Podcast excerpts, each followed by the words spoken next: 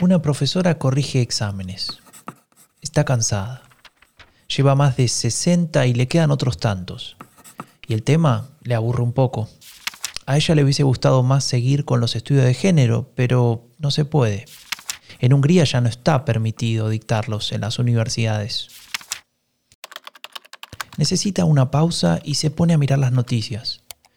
Estamos a fines de 2020.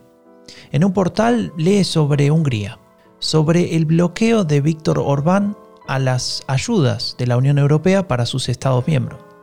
Él quiere las ayudas, lo que no quiere es que lo critiquen, que le digan que en su país el Estado de Derecho no goza de buena salud. La profesora tiene que leer en inglés, y claro, en los medios húngaros tradicionales es difícil encontrar información crítica sobre el gobierno. Pocos son los que se le animan. Levanta la vista y mira al vacío. Se pregunta qué fue lo que pasó con Orbán. Hace muchos años lo votó, creyó en él, y ahora esto. Ella vivió cada momento de la metamorfosis de Orbán, cómo fue cambiando, cómo se fue radicalizando, cómo ha convertido a Hungría en un Estado iliberal, un Estado que ha derrumbado las columnas que sostienen a la democracia.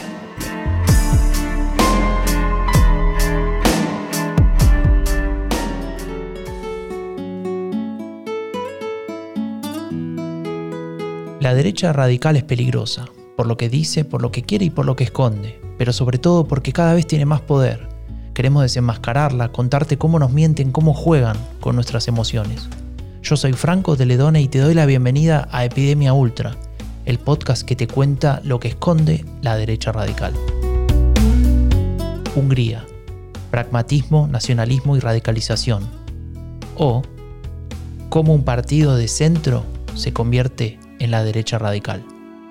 Escuchalo en Spotify, en epidemiaultra.org o en Amphibia Podcast.